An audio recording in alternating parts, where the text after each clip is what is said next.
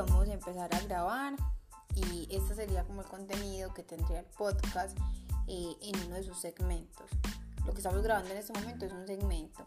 Tenemos esta opción de agregar marca, que lo que nos va a ayudar es que a la hora de hacer alguna edición y en este segmento que estamos grabando, pues tengamos una marca, como su nombre lo indica, para que sepamos dónde vayamos, vamos a dividir el audio o dónde vamos a ingresar un sonido en especial o dónde vamos a hacer un corte porque tuvimos un error en la grabación.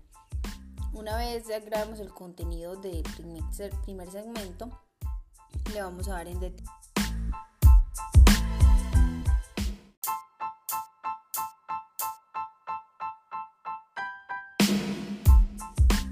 Es lo mismo, vamos a generar la grabación y una vez tengamos eh, la grabación generada, vamos a darle entonces en detalle.